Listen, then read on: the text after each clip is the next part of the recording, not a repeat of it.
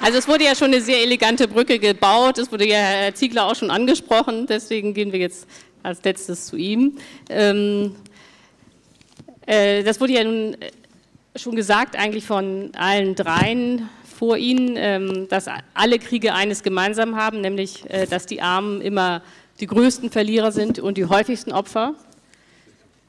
Dass äh, die Ungleichheit, hat Herr Schuler nochmal zugespitzt, eigentlich auch immer der Grund ist. Äh, soziale Ungleichheit hat auch Liliana schon gesagt, soziale Ungleichheit der Grund ist, warum es überhaupt zu Bürgerkriegen oder Kriegen kommt. Was müsste sich denn ändern? Also äh, darüber haben Sie ja seit 20 Jahren, schreiben Sie immer wieder Bücher, genau zu diesem Thema. Wie könnte man die Armut beseitigen, den Hunger äh, vermeiden? Äh, die, diese Bücher von 20 Jahren müssen Sie jetzt in vier Minuten zusammenfassen. Also zuerst möchte ich sehr herzlich danken für die Einladung zu diesem hochinteressanten Podium. Ich bin sehr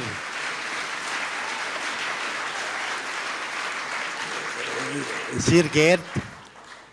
Ich möchte einige Bemerkungen machen zu diesen globalen Machtverhältnissen. Äh, wenn jemand in, dem, in diesem Saal glaubt, dass da in Elmau äh, am Sonntag souveräne, unabhängige Regierungschefs und Staatschefs zusammenkommen, dann irrt er sich. Dann irrt er sich.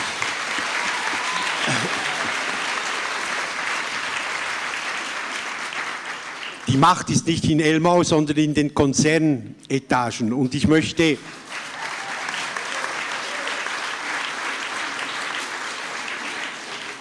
eine Zahl, ich will Sie nicht langweilen, aber vielleicht langweilen sich trotzdem dann. Einige Zahlen nach Annuaire, nach Weltbankbericht, haben letztes Jahr die 500 größten transkontinentalen Privatkonzerne alle Sektoren zusammengenommen, von Finanz, Dienstleistungen und so weiter, gemeinsam über 52,8 Prozent des Weltbruttosozialproduktes kontrolliert. Das heißt, alle in einem Jahr produzierten Kapitalien, Waren, Dienstleistungen, Patente und so weiter. Die entschwinden jeglicher sozialer Kontrolle, staatlicher, interstaatlicher, gewerkschaftlicher, parlamentarischer Kontrolle. Die haben eine Macht, wie es nie ein Kaiser, nie ein König, nie ein Papst gehabt hat auf diesem Planeten. Die können sehr viel, die kontrollieren den äh, wissenschaftlichen Produktionsfortschrittsprozess, Technologie und so weiter. In der Chemie in Basel entsteht ein neues Molekül alle, äh, alle äh, Monate, an der Wall Street ein neues Finanzinstrument alle zwei Wochen und so weiter. Der Raubtierkapitalismus ist sicher jene Produktions- Weise in der Geschichte der Menschheit, die am kreativsten, lebendigsten, produktivsten ist, ganz sicher. Aber er funkt, die Oligarchien des globalisierten Finanzkapitals, die funktionieren exklusiv nach einem Prinzip, und das ist normal, der Profitmaximierung. Und dieser unglaublichen Machtballung, letztes Jahr Oxfam-Bericht, Dezember 2014, ein Prozent der Weltbevölkerung hat gleich viel Vermögenswerte wie 99 Prozent. Also die Ausführungsgehilfen da in Elmau, äh, die, die ja, okay, Herr Ziegler. Äh, ja, Sie kommen, kommen, gleich wieder dran. Äh, also ist ja völlig ich klar. Sag's, ich sage es höflicher. Die, Ach so, Sie sagen es noch höflicher, okay. Die Befehlsempfänger oder die, die sagen, das ist nicht nein. Und die Handlanger sagen, gut. Also, äh, auf diese, diese unglaubliche Macht, politisch, ökonomisch vor allem, ideologische Macht, dank der neoliberalen Wahnidee, die uns total entfremdet hat, äh, steht in der südlichen Hemisphäre, wo 4,9 Milliarden der 7,3 Milliarden Menschen, die auf der Welt sind, heute leben, zu ganz fürchterlichem Elend. Alle fünf Sekunden letztes Jahr ist ein Kind unter zehn Jahren verhungert. 57.000 Leute, Menschen, sterben am Hunger sein unmittelbar folgend jeden Tag. fast eine Milliarde, die FO-Berechnung ist falsch, fast eine Milliarde ist permanent schwerstens Unternehmen verkrüppelt.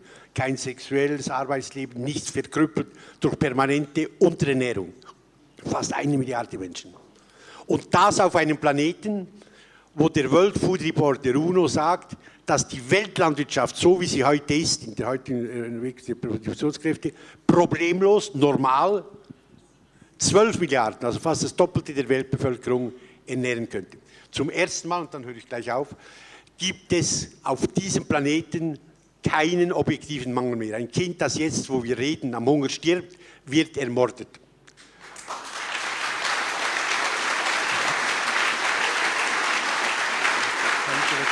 Ja, natürlich.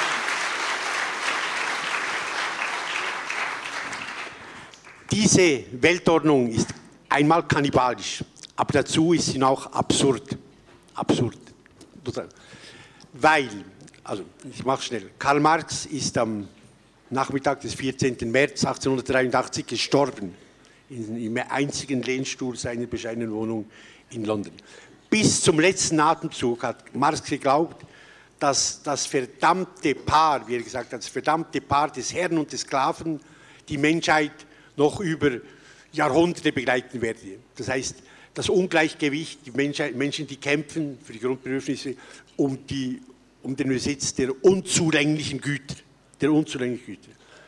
Marx hat in sehr, sehr viel Recht gehabt. Da hat er sich geirrt, weil seit seinem Tod hat eine unglaubliche Sukzession technologischer, industrieller, elektronischer Revolution stattgefunden, die die Produktionskräfte der Menschheit unglaublich gesteigert haben. Und heute könnte, gibt es keinen objektiven Mangel mehr, gibt es keinen objektiven Mangel mehr. Das Problem ist Zugang zu den Gütern, zum Trinkwasser, zur Gesundheitsversorgung, zur Nahrung, zu, zu den materiellen Gütern. Es geht um die materiellen Güter, die, die, das immaterielle Unglück der Liebeskummer, die Einsamkeit, der Tod, das wird noch lange, lange bleiben. Aber es geht um die materiellen. Ja, doch, leider. Ja, leider. leider. Ich lache nur, weil Sie recht haben. Also, der Ernst Bloch glaubt ja, der, der, der Tod werde überwunden werden. Das, das war gut. Das, wäre aber, schön. aber darf ich mal eine ganz Nein, kurze Frage ich sage einfach, die, kannibalisch und total absurd, weil hier zum allerersten Mal wäre es möglich, dass alle Menschen auf diesem Planeten bei einen minimalen Strukturreformen bei einer sanften Revolution, vernünftigen Revolution, wenn es möglich ist, alle Menschen auf diesem Planeten ihre materiellen Bedürfnisse in menschenwürdiger Weise befriedigen könnten. Ja, also wenn ich Sie jetzt richtig verstehe.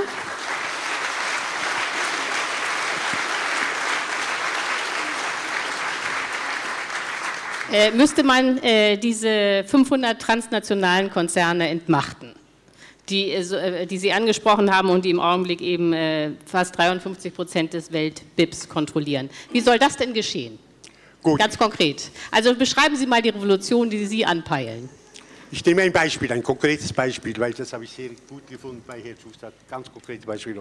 Ich war in Heiligendamm vor sieben Jahren, viele, einige von Ihnen ja auch. Hinter, Sie müssen mal ein bisschen näher ans Mikrofon Hinter dem Stacheldraht, das ist das Zuckerbäcker Hotel Sammons von Ferne und hinter dem Stacheldraht. Und dann war ich im Dom von Rostock, war ich eingeladen. Ja. Das war auch sehr eindrücklich, alle die Menschen, die dort waren, war sehr eindrücklich. Das Hauptthema war Armutsbekämpfung in Afrika, bei Heiligendamm. Es war klar formuliert, da wurden auch Hunderte von Millionen gesprochen, Entwicklungshilfe und so weiter, nie ausgezahlt worden, nie angekommen nur ganz teilweise. Kampf gegen den Hunger, das war Heiligendamm. Eines, es gibt verschiedene mörderische Mechanismen, die das tägliche Massaker, das in absoluter eisiger Normalität vor sich geht, des Hungers verursachen. Es gibt verschiedene diese tödlichen Mechanismen. Aber alle diese Mechanismen sind menschengemacht und können von Menschen gebrochen werden. Einer dieser mörderischen Mechanismen ist die Börsenspekulation auf Grundnahrungsmittel.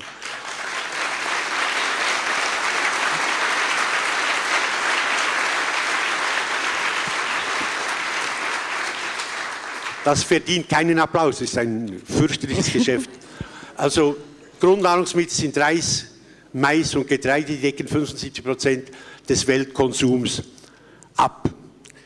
Ich habe genug Prozesse am Hals gehabt, ich sage es noch einmal ganz deutlich, Börsenspekulation, Futures auf Grundnahrungsmittel sind legal. Sind legal. Wenn die, die Hedgefonds, die Großbanken machen mit diesen Geschäften an der Börse astronomische Profite. Ich nehme den, die, die Börsendaten sind immer, was, was sie auf Französisch sagt, aber der World Food Index der FAO der letzten fünf Jahre, vom September 2014 rückwärts gerechnet, gibt folgende Zahlen.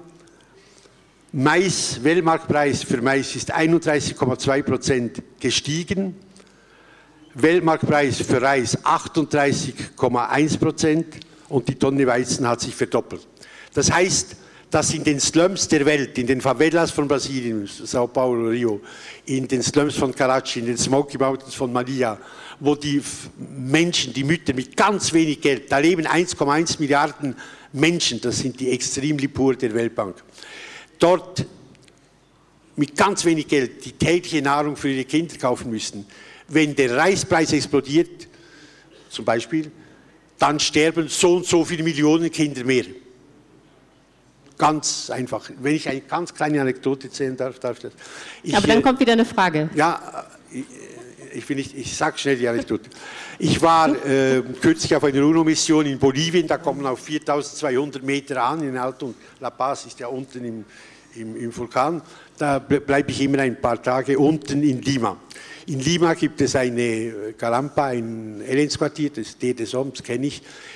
Bei Sonnenuntergang bin ich vor dieses Reisdepot gestanden, hat sich die Schlange der Mütter formiert. Ich bin bis Mitternacht geblieben. Ich habe keine einzige Frau gesehen, die auch nur ein halbes Kilo Reis gekauft hat.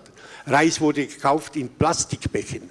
Dann geht die Mutter nach, die Frau nach Hause, macht, äh, macht Feuer unter dem Kessel, wenn das Wasser brodelt, leert sie das, den Plastikbecher in, in, das siedende Wasser und dann schwimmen ein paar Reiskörner auf dem kochenden Wasser.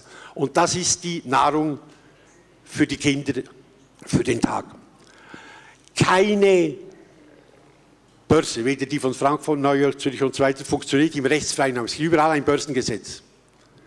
Das könnte revidiert werden in 48 Stunden vom Bundestag, Assemblée Nationale und so weiter und so weiter, mit einem Zusatz sind verboten Börsenspekulationen auf Grundnahrungsmittel, die da sind, Doppelpunkt Mais, Reis und Getreide. Kampf gegen den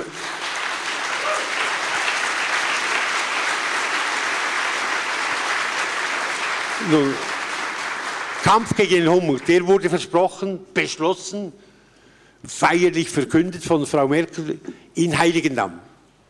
Aber keine der G7-Regierungen, die mächtigsten Regierungen der Welt, soi-disant, wie man so sagt, die mächtigsten Regierungen der Welt, hat es gewagt, das Börsengesetz zu revidieren.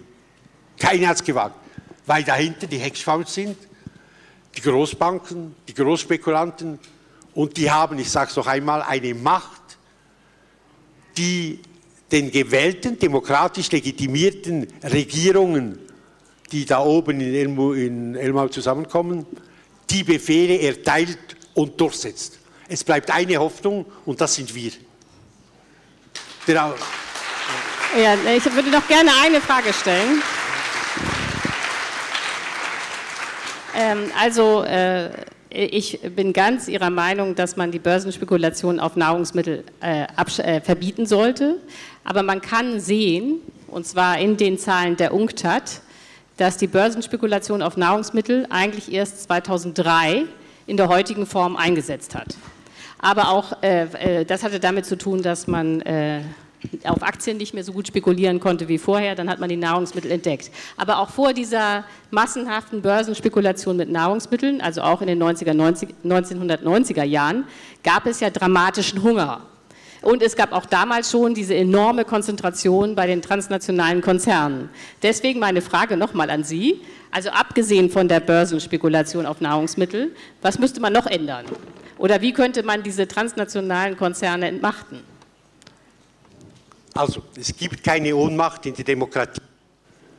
Das ist die neoliberale Wahnidee, die uns das Glauben machen will, die sagt, wirtschaftliches Geschehen äh, tun, ist naturgesetzlich bestimmt. Es gibt eine unsichtbare Hand und so weiter. James Wolfenson, der ehemalige, äh, der vorvorgehende Weltbankdirektor, ein gescheiter Pianist und Multimilliardär aus Australien, hat immer gesagt, Stateless Global Governance. Das Ziel der Geschichte ist die Selbstregulierung des Marktes, die staatenlose Verwaltung der Welt.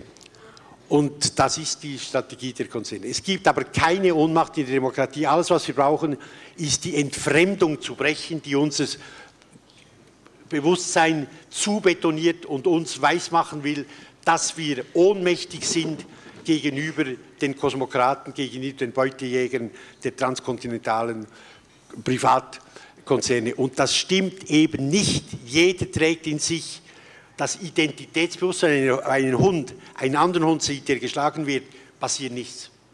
Wenn ich ein hungerndes Kind sehe auf der Sierra de Chocotan, bin ich innerlich zerstört, außer ich hätte dann einen Gehirnschaden. Wir, das Konstitutive, Rousseau, der kommt aus Genf, wie ich war viel gescheiter als ich, aber wurde verjagt sofort und ich bin noch da. Rousseau sagt, die größte historische Kraft, die es gibt, ist das menschliche Wissen. Das menschliche Wissen, ein Identitätsbewusstsein. Und Kant hat gesagt, die Unmenschlichkeit, die einem anderen angetan wird, zerstört die Menschlichkeit in mir. Wir sind die Glut und der Asche. Wenn es uns gelingt, dieses entfremdete Bewusstsein zu brechen, das Identität, Solidaritätsbewusstsein herzustellen, was uns von den Opfern trennt, ist ja nur der Zufall der Geburt. Absolut nichts anderes. Könnte mein Großkind sein, das jetzt gerade stirbt. Nur der Zufall der Geburt. Und deshalb Und deshalb ist in der Zivilgesellschaft, in all diesen, Che Guevara hat gesagt, so die stärksten Mauern fallen durch Risse. Und Marx hat an Wedemeyer geschrieben, der Revolutionär muss imstande sein, das Gras wachsen zu hören. Und das Gras wächst. Die neue planetarische Zivilgesellschaft, die wird heute den Widerstand organisieren, die Betondächer des Entfremdungsbewusstseins brechen den Aufbruch ermöglichen zu einem Kampf für eine neue, gerechtere, ganz andere, heute noch unbekannte Weltordnung. Was ich finde, was ganz, ich nehme ein letztes Beispiel. Ja, okay. Der Herr, der Herr Schäuble, den kennen Sie vielleicht, der ist, der ist ja nicht vom Himmel gefallen. Der ist dort durch Delegation des souveränen Volkes. Deutschland ist meiner Ansicht nach die lebendigste Demokratie dieses Kontinentes. Ja, doch. Hm. Ja, Sie sollten einmal in Bern sein. Äh, des Kontinents. Und dazu die dritte Wirtschaftsmacht der Welt. Im, in der UNO-Generalversammlung ist One State, One Vote, ein Staat, ein, ganz klein, ganz ein Staat. Im Weltwährungsfonds ist One Dollar, One Vote.